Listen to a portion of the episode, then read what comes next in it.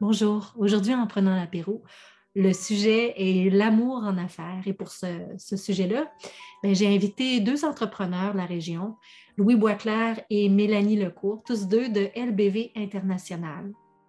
J'avais envie de, m'entretenir avec eux, mais premièrement parce que je les croise souvent euh, à travers euh, nos événements, nos activités, puis c'est une belle entreprise qui va vraiment bien.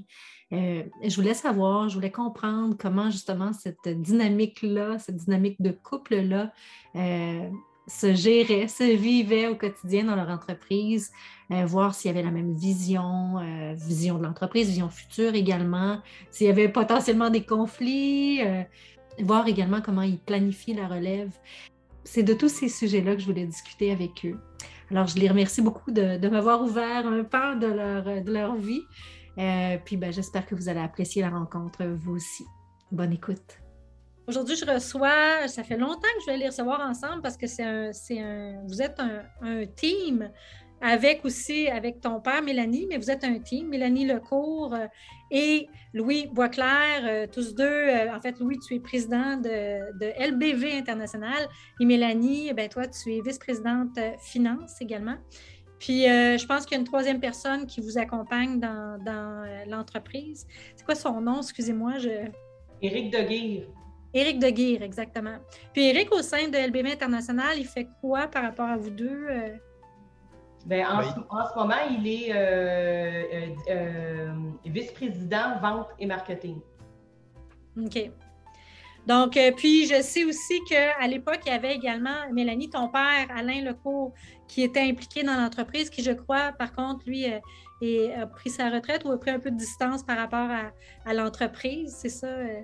oui, en fait, notre année fiscale finit le 31 mars et officiellement, Alain va avoir au 31 mars vendu ses actions à Éric Deguire. Donc, Éric Deguire étant notre relève. Ah, OK. Et son, groupe, finalement, parce que y a, y a, ils sont, ils sont euh, avec une, une, entreprise, mais ils sont trois personnes dedans. OK, OK. Mais c'est intéressant de savoir parce qu'effectivement, c'est comme en mouvement. Puis euh, moi, j'ai connu l'entreprise plus via Alain et toi, Mélanie. Puis là, ça, ça, bouge. Donc, vous êtes en train de prévoir votre relève. Là, vous êtes jeune pour prévoir la relève quand même. C'est euh, de longue haleine, c'est ça? Ben, c'est la pérennité à tout un pratique de, l'entreprise pour euh, tranquillement euh, passer les rênes euh, au lieu de vendre, parce qu'on aurait pu également vendre à un tiers. Ouais. Mais on, préfère à tout un pratique vendre ça à, des gens qui, qui, travaillent avec nous et qui sont qui, veulent prendre la relève. L'autre élément aussi qui est intéressant là-dedans, c'est les producteurs ont connaissent très bien euh, Eric euh, et, d'autres gens qui font partie de, la compagnie dont euh, Mélanie faisait mention. Donc, c'est très sécurisant pour les, producteurs de sentir qu'une pérennité, une continuité, et pas qu'il y, ait une vente à un tiers que, ces, derniers connaissent plus ou moins. Mmh, oui, c'est bien. Ça doit être effectivement sécurisant pour les employés aussi, j'imagine, parce que eux, ils continuent avec l'entreprise. Mais là, vous êtes là quand même pour un petit moment aussi, là, donc... Euh, oui, ben ça se fait, euh, ça va se faire euh, progressivement. donc, à toute fin pratique, de notre côté, nous, dans un deuxième temps, lorsque Eric et le groupe auront terminé l'acquisition des actions d'Alain, une partie de nous. Mm-hmm. Euh, par la suite, on, va, euh, on va continuer, c'est-à-dire qu'on va vendre euh, notre partie. Mm. Donc, ça, mais ça, ça va se faire dans un deuxième temps, un peu plus tard. Ça, c'est vraiment intéressant parce qu'on dirait que, tu sais, avant, on n'en entendait pas tant parler de ça. Maintenant, les gens en parlent avec moins de c'est pas secret, là, surtout quand c'est bien ficelé comme ça, puis c'est bien préparé. Il y a d'autres entreprises de la région qui sont au même stade. Il y a euh, le Pelco, par exemple, qui sont en train de, passer le flambeau, puis ça se fait comme ça par étapes. Fait que je trouve ça, euh, c'est inspirant pour les autres aussi. C'est pas la, fin de l'entreprise parce que euh, les, fondateurs ont décidé de, voguer vers d'autres défis. c'est encourageant, je trouve. Pour, des belles entreprises. Ben, il y a un élément également des euh, côtés, je veux dire, juste par exemple, nous, on a recommencé à, voyager suite à justement la, la, pandémie qui tranquillement, euh, euh, enfin, pas qui se termine, mais en tout cas, là, que pour, le moment, en tout cas, on peut, on peut voyager. Mais ça faisait deux ans, puis déjà, j'ai dit, waouh, ça faisait longtemps que je n'avais pas voyagé, puis une voie énergétique je me souvenais pas de, que ça prenait euh, du torque. Ce qui arrive, c'est que veut, veut pas, dans notre métier, ça prend quand même, euh, c'est sûr qu'il y a un côté euh, très glamour, etc., etc. Mais il faut quand même, au niveau énergie, ça, il faut en avoir un peu pour, pour couvrir, pour développer, pour maintenir la, la business et ça paraît pas, mais c'est, euh, euh, ça, prend, ça prend du jus. oui, tout à fait. là, ça m'amène justement à la raison pour laquelle on se parle aujourd'hui, parce que moi, je trouvais ça intéressant de, vous recevoir parce que vous êtes un couple dans la vie. Puis je me demandais, tu, parles de jus, puis tout ça, puis euh, voyager et tout. Comment vous avez réparti ça? je pense que c'est toi, Louis, qui, qui défriche, qui trouve des nouvelles maison. Mais je sais que Mélanie, toi aussi, tu as, voyagé beaucoup. Euh, j'ai en souvenir des, voyages ou des photos que vous avez prises euh, euh, alors que vous étiez ensemble en Europe et tout. Donc, c'est qui entre vous deux? Comment vous départagez ça? Comment ça fonctionne? Ben, en fait, je pense que effectivement notre succès est un peu à cause de ça. Louis, c'est vrai qu'il défriche. Louis, il trouve les niches, il trouve c'est euh, Louis a un flair pour euh, euh, ce qui s'en vient, ce que les gens vont aimer. alors, il, avance. Et nous, on est un peu la petite équipe d'abeilles en arrière qui qui, qui, va prendre le producteur, qui va, qui va mettre un, qui va faire avec Louis toujours un, plan marketing, qu'on va préparer des, des, stratégies avec les vendeurs qui sont sur la route. Euh, mm-hmm. Et euh, c'est ça. Mais Louis, euh, c'est celui qui avance et qui défriche. Qui défriche. c'est, probablement, pour ça que, que, au niveau de notre couple, moi, j'empiéterai pas dans, le, dans les plates-bandes de Louis et lui empiète pas dans les miennes. Alors, il n'y a pas vraiment de, conflit. C'est drôle parce que je, je, vos, vos, titres à chacun, souvent dans une entreprise, là, là c'est. Pas un jugement du tout, du tout, loin de là, mais souvent dans une entreprise, c'est va être la femme qui va être euh, en avant, qui va aller, qui va, qui va euh, ben, défricher, peut-être pas, mais au moins qui va être. Euh, qui va, qui va démarcher, ouais, c'est ça, qui va être plus représentante, je ne sais pas comment le dire. Et ça va être l'homme qui va être en arrière, qui va tirer les ficelles, qui va gérer les finances, puis là, dans votre cas, c'est à l'opposé ou je ne sais pas comment vous conciliez ça, toi, Mélanie? Hein? c'est plus, c'est plus euh, en tout cas, par rapport à ton exemple, nous, c'est plus l'inverse, en fait. Mélanie s'occupe vraiment de la gestion, euh, toute une pratique ben d'entreprise. Euh, tandis que moi, je suis plus, mais en fond, on est deux. Il y, a, vraiment, parce que dans le fond, il y a, il y a le côté opérationnel, et là, vraiment, nous, à l'heure actuelle, on, a trouvé quelqu'un qui, est vraiment excellent au niveau de l'opération. Donc, ce qu'on peut appeler le day-to-day euh, au niveau de, l'équipe, euh, en particulier les ventes. Et euh, Eric, donc le, nouvel, le nouvel actionnaire, si tu veux, dans le groupe, et moi. Eric s'occupe un peu de l'opération, mais du développement. Euh, puis tandis que moi, je m'occupe peut-être du développement, mais peut-être plus euh, à volume. Eric étant plus pointu, mais il est hmm. quand même, euh, il fait quand même du développement à, fort volume. Donc, hmm. c'est là qu'on se complète. Et la personne qui s'occupe des opérations nous permet justement de nous concentrer au niveau du développement. Donc, ce qui, par le passé, c'était difficile de, euh, accorder le temps sur les opérations, c'est-à-dire ce que nous avons, et sur le développement. Mm. C'est pour que l'entreprise euh, prenne de l'expansion, ben, on doit trouver.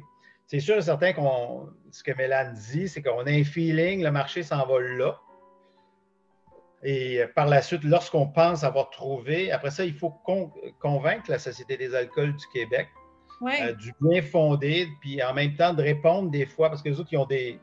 À chaque année, ils nous présentent euh, une liste de besoins, ce qu'ils recherchent. Mais dans l'éventualité où nous, on pense avoir trouvé quelque chose qui ne répond pas nécessairement à ce que la SEQ recherche, bien à ce moment-là, il faut commencer à. Des fois, ça peut prendre du temps. Donc, euh, il faut juste y croire, parce que des fois, ça peut prendre un an. Un an, c'est vite. Deux, trois ans, des fois ça peut prendre euh, quelques années euh, pour euh, finalement réussir à convaincre la SEQ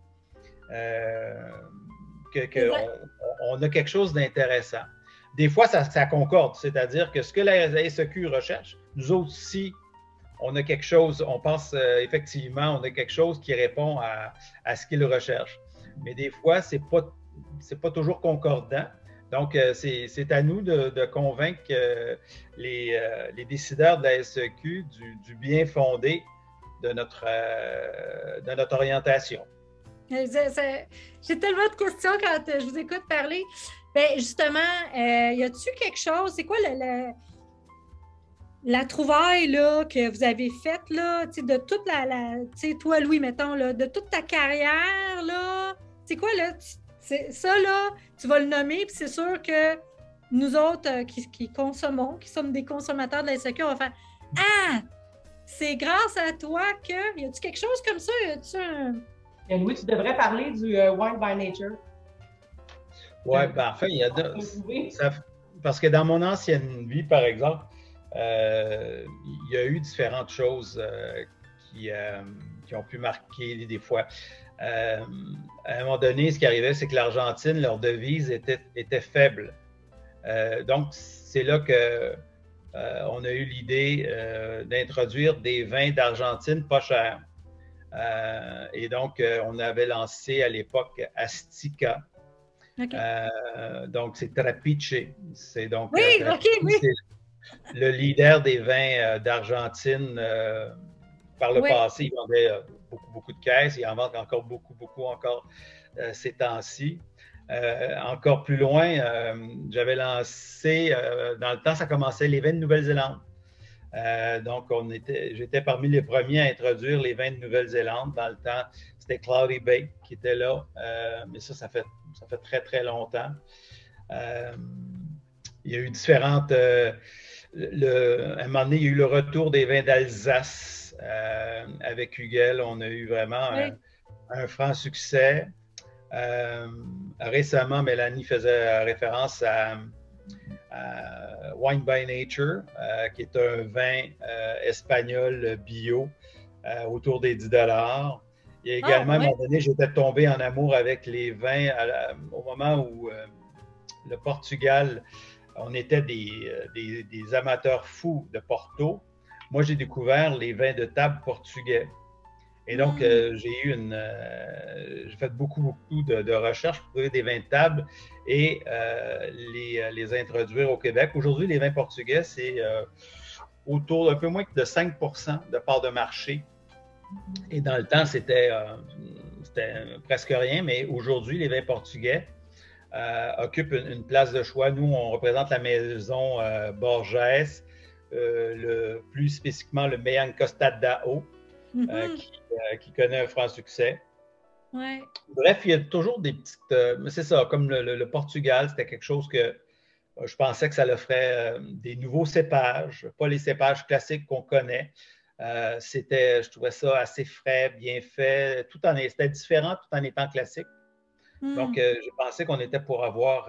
donc, des fois, les nouveaux cépages, euh, moi, j'aime bien qu'on découvre des, cépages autochtones, des cépages de l'endroit. Euh, ça, donne un autre, euh, autre ça, fait des changements. Parce que, bon, le Cabernet Sauvignon, le Merlot, le Pinot Noir, le Chardonnay, c'est sûr que c'est toujours, ça sera toujours des, classiques, mais des fois, on essaye de trouver quelque chose de, différent pour, pour le consommateur. Pour nous éduquer aussi ben, pour offrir une, variante. Euh, une nouvelle, nouvelle saveur, une nouvelle, nouvelle palette aromatique, quelque chose de, de, différent.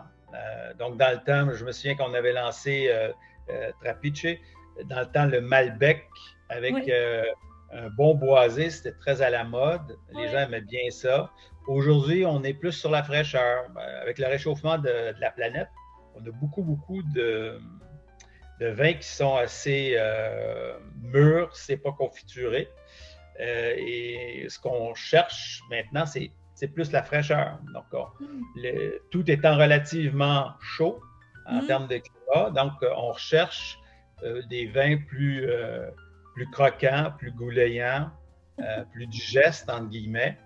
Et euh, donc, c'est vers ça qu'on tend. Donc, il y a beaucoup de vins mûrs, mais les gens bu, en plus, les gens boivent plus. Mm. Donc, euh, si on boit plus, on va vouloir quelque chose de plus facilement digeste, de plus léger, etc., etc. Donc, c'est mm.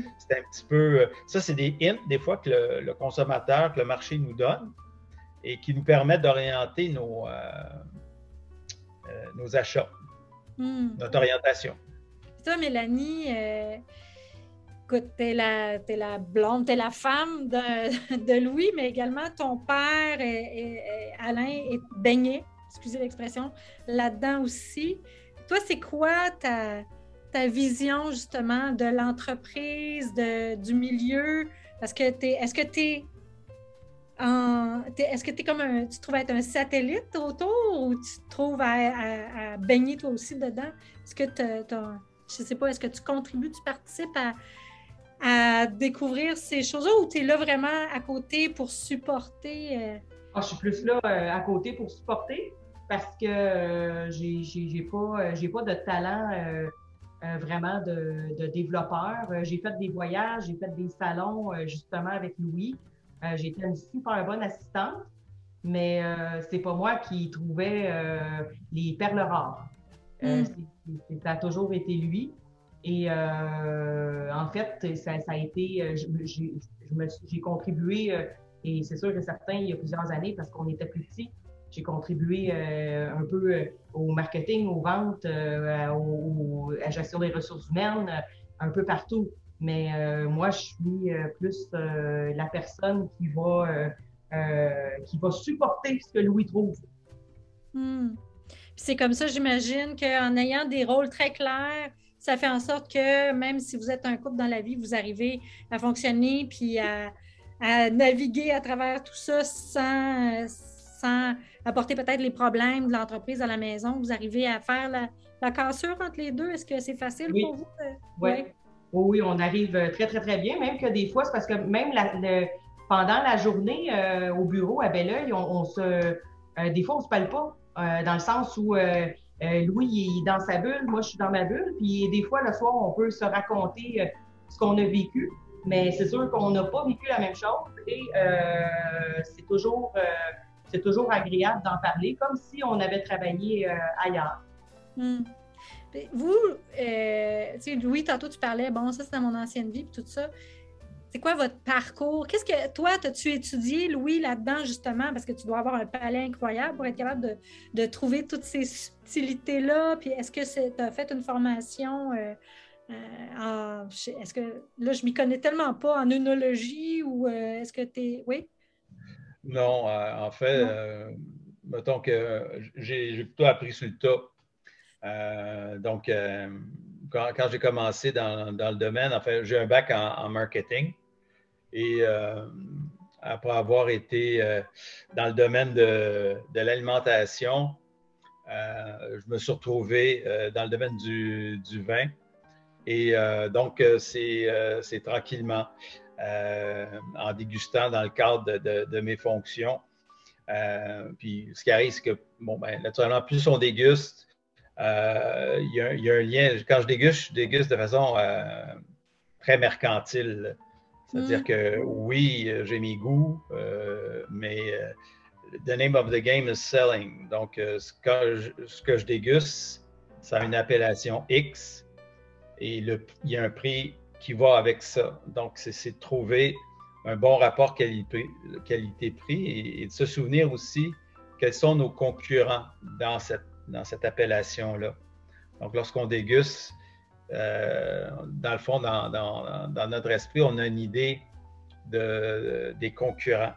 Et si on est, euh, supérieur ou inférieur, euh, si le vin est inférieur, mais le, prix doit être pas mal inférieur. Il y a également l'habillage qui est un élément hyper important. Donc, on peut déguster un vin qui est extraordinaire, mais si l'habillage n'est pas, est pas attrayant pour le consommateur, ben, je, peux, euh, je peux vous garantir que vous n'aurez pas de pick-up en rayon, aussi bon le vin puisse-t-il être. Est-ce que, est-ce, que est-ce que vous avez un impact là-dessus? Tu peux arriver et dire, admettons, à, quelqu'un euh, qui veut vendre à travers la SAQ, écoute, c'est écœurant ton produit, mais ton. juste aujourd'hui, j'ai écrit à quelqu'un, je lui ai dit, écoute, euh, tes vins sont, sont, bons, un peu trop chers. Par contre, les étiquettes ne correspondent pas euh, au, goût des consommateurs québécois. conséquemment, on, s'oriente vers les importations privées où l'étiquette est moins. Euh, ben, enfin, elle est moins. Elle est moins importante, mais elle demeure quand même importante, euh, oh, ceci dit. Mais bref, mais par contre, pour un produit à volume, des, des, fois, je vais dire, écoute, ça, ça ne marchera pas. C'est donc on change ou on y va. Donc, euh, donc on va laisser le choix, mais on ne pourra pas. L'étiquette est à ce point importante, surtout pour des produits à volume, euh, qu'on ne peut pas risquer euh, un échec ben parce qu'il y a une variable qui manque et cette variable-là est quand même importante. Donc, le, vin, le prix et l'étiquette sont des variables interreliés. Lorsque, lorsque vous regardez une étiquette, automatiquement, il y a un prix qui, dans votre tête, apparaît. C'est vrai. Si le, prix est inférieur au prix que vous vous imaginez, ah ben là, vous avez un bon rapport qualité-prix. Vous êtes gagnant. Puis en plus, si le vin livre la marchandise, ouais. tant mieux. On a ça. Alors, à ce moment-là, là, on a le parfait. Euh, c'est ça je pose ces questions-là, puis en même temps, euh, pas que je connais un peu la réponse, mais depuis les années que je vous côtoie, euh, Mélanie, euh, je ne sais pas combien de fois, tu sais, à chaque année, bon, Julie, on va aller se rasseoir ensemble. faut que je t'explique c'est quoi LBV. Parce que c'est. Encore aujourd'hui, je pose la question, je demande si c'est un œnologue, mais dans le fond, ce que vous faites, vous, vous êtes des. Je vais, je vais mettre ça dans mon jargon à moi. Moi, je suis actrice de profession. Alors, j'avais une agente d'artiste. Elle, euh, elle, faisait exactement ce que tu fais, Louis, dans le fond. Et euh, elle n'était pas elle-même, c'était pas une, metteur en scène, euh, mon, agente, mettons. Là, fait que, elle ne créait pas des spectacles. Elle s'assurait, par contre, que les gens qu'elle représentait, qu'elle était capable de. qu'ils aient une certaine vélocité, c'est la même maudite affaire. C'est ça, dans le fond, que vous faites. Vous vous assurez d'importer des choses qui vont plaire euh, et qui vont avoir, euh, c'est ça, qui vont avoir un volume, qui vont plaire au, à la SAQ et aux clients en bout de piste. C'est ça votre job, c'est de faire du marketing autour de ça pour C'est de, matcher, de matcher le, besoin du client et avec donc euh, si on voit un produit qui a un potentiel, un potentiel de match, comme Tinder, mettons, s'il y a un match potentiel, ben, c'est sûr qu'on peut faire un petit facelift, on peut aider, euh, on peut aider la cause au, niveau euh, du packaging. Euh, des fois aussi, on va tirailler un petit peu sur le prix. À la lumière des, concurrents, très souvent, c'est les concurrents eh qui vont imposer la, la, la, compétitivité au niveau du prix. Si, si le prix est 15 euh, ben écoute, il faut, faut s'aligner vers, vers ce prix-là. Euh, mm-hmm. donc, pour euh, nous assurer d'avoir euh, du succès. C'est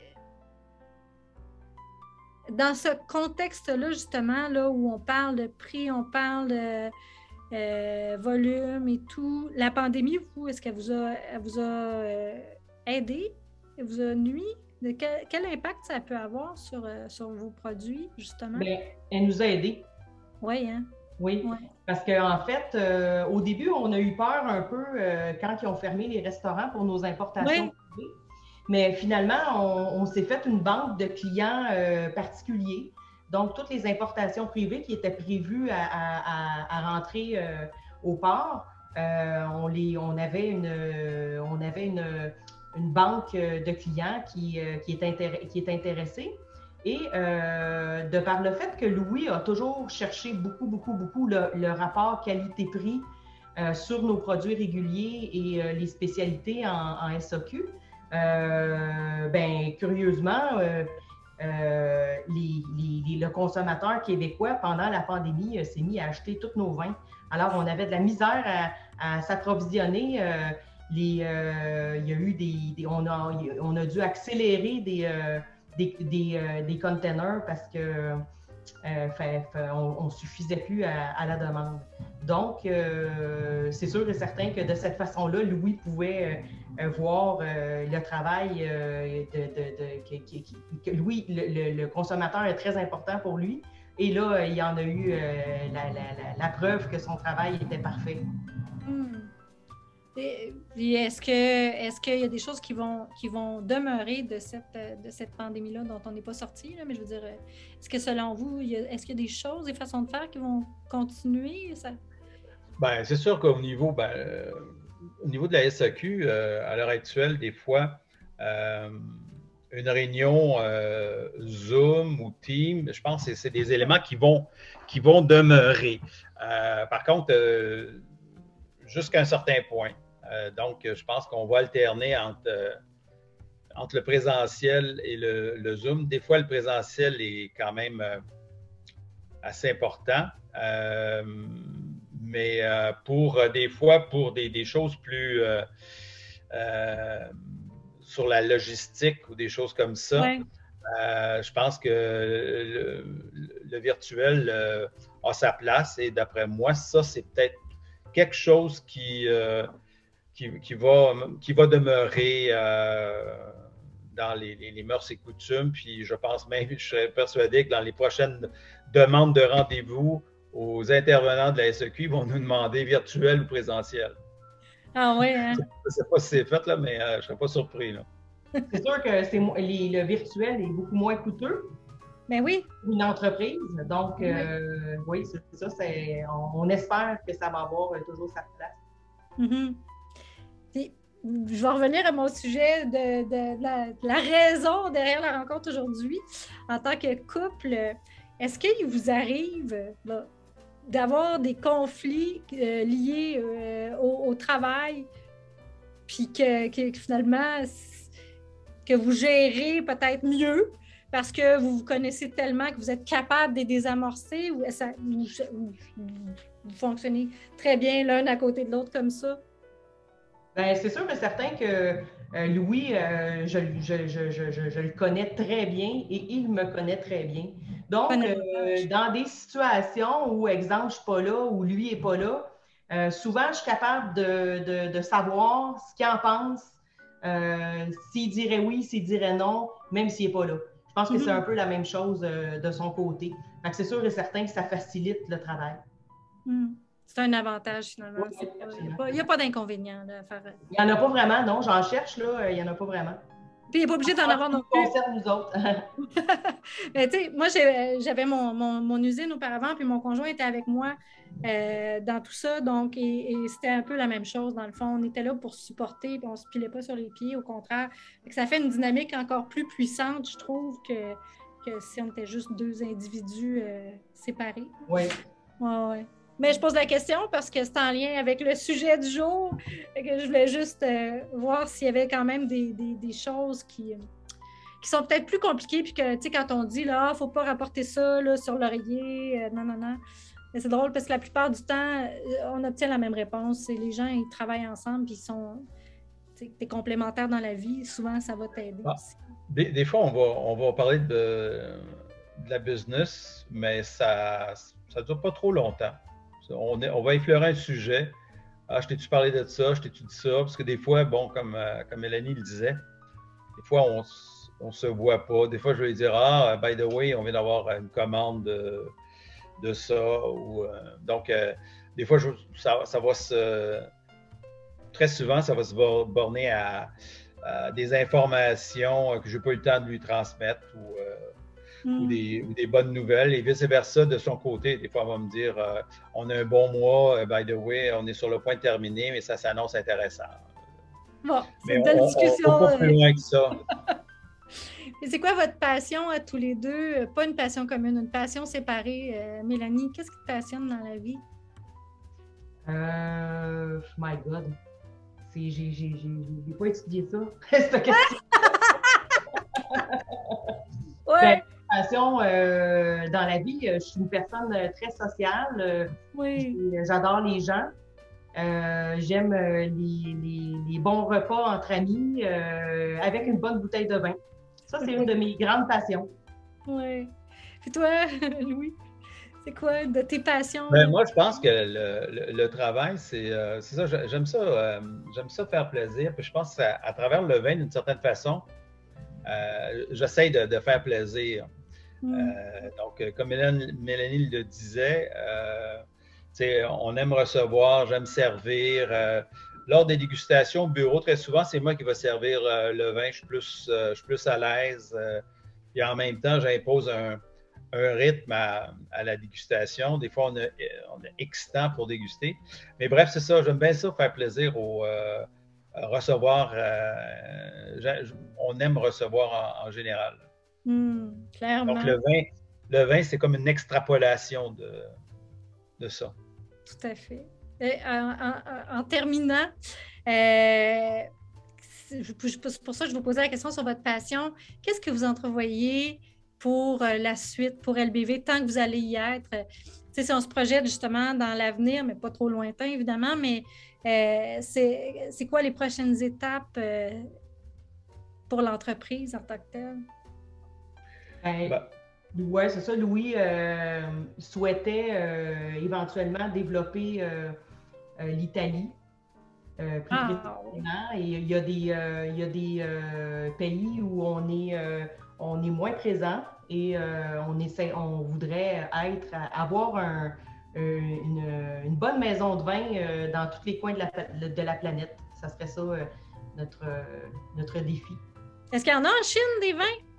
Oui, Il y, a, des vins, il y a des vins en Chine. Euh, d'ailleurs, on en a euh, un qu'on a présenté à, la Société des alcools euh, du Québec. Mais c'est ça.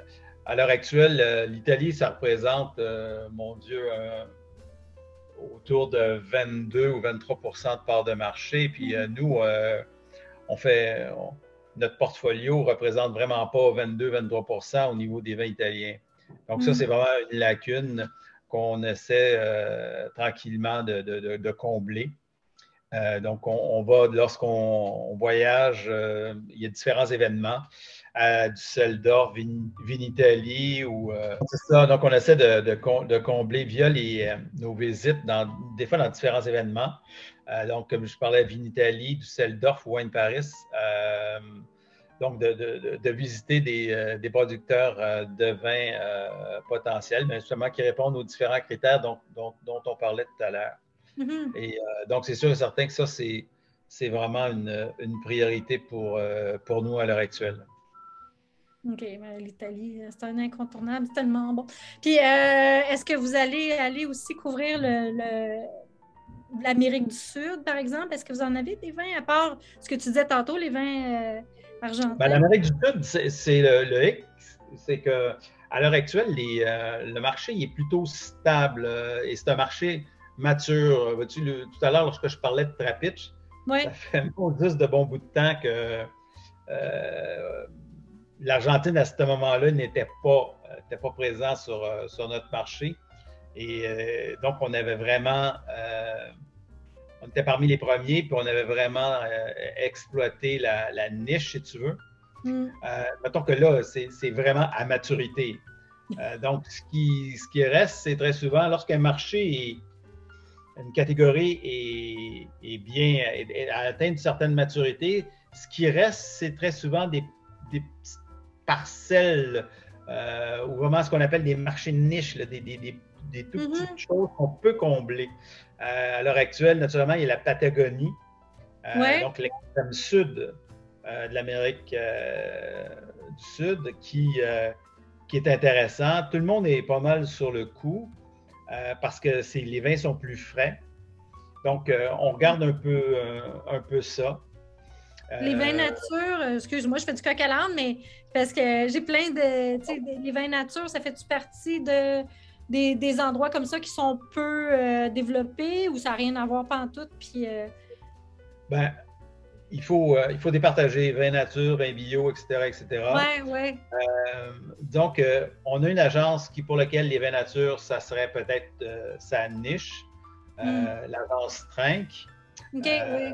Donc, ça, c'est vraiment une agence plus niche et va vraiment se concentrer sur ce, profil de vin-là. pas nécessairement se concentrer, mais en tout cas. Parce que vous, avez des gros joueurs. Vous avez Laurent Perrier, vous avez pour présenter des grandes maisons aussi. Là, va, également regarder des, vins nature, mais pas nature, excusez-moi, bio. Mais c'est à plus grande échelle. Et de plus en plus, euh, et ça, tu, pourras le constater par toi-même. Le vin bio euh, vraiment s'installe au, même titre que des vins qui ne le sont pas. Donc, on, va le revoir de, de plus. Les, vins bio vont devenir de plus en plus courants euh, sur notre marché à des prix extrêmement compétitifs. Tout le monde s'y met. des producteurs de, de, de 1000, 2000 hectares font la conversion bio. Euh, d'autres, euh, naturellement, plus petits, ça a été plus facile. Mais euh, c'est sûr et certain que ça, ça va être quelque chose de plus, de plus accessible d'une certaine façon. C'est du marketing, encore une fois, peut-être un peu? C'est du marketing, ça, c'est sûr et certain. Il y a un petit côté, il y a un élément marketing. lorsqu'on arrive, lorsqu'on arrive à des vins nature et tout ça, les normes sont, sont, sont, sont pas mal différentes. Euh, donc, euh, on parle de biodynamie, tout ça. Ça, c'est une autre paire de manches. Ça, c'est vraiment. Euh, on n'est pas, pas à la même échelle. Hmm. Ben, écoutez, merci infiniment. J'ai comme l'impression que j'ai plus pris un cours de, de vin. là, j'ai juste envie de faire une chin. Mais. Euh, ça va pour la prochaine. Oui, ah, qu'est-ce que tu dis? Tu vas le savoir pour la prochaine? Pour la prochaine, le chin-chin. Oui, c'est ça, quand on sera en présentiel. Mais en terminant, j'aimerais savoir, c'est quoi, puis je, te l'ai demandé l'autre jour, euh, parce qu'on s'est vu également pour l'émission Fierté d'ici, c'est quoi votre plus grande fierté? Toi, Mélanie, là, quand tu regardes le chemin que tu as parcouru euh, avec LBV, entre autres, c'est quoi ta plus grande fierté là, à toi?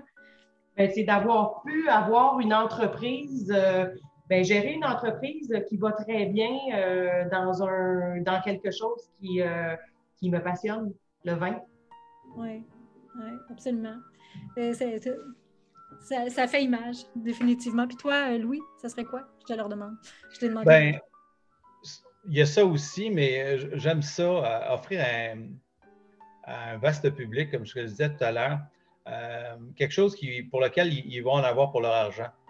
Donc, je pense qu'on essaie d'offrir des produits représentatifs, authentiques, puis à, des prix, à des bons prix. Euh, donc, euh, et ça, ça, ça me fait plaisir parce que sinon, euh, tu sais, quand tu, quand tu te lèves, en particulier, je ne suis pas un, grand amateur de, voyage et le voyage fait partie un petit peu de, de, notre description de tâche. Mais je me dis, ben là, peut-être que je vais trouver quelque chose hmm.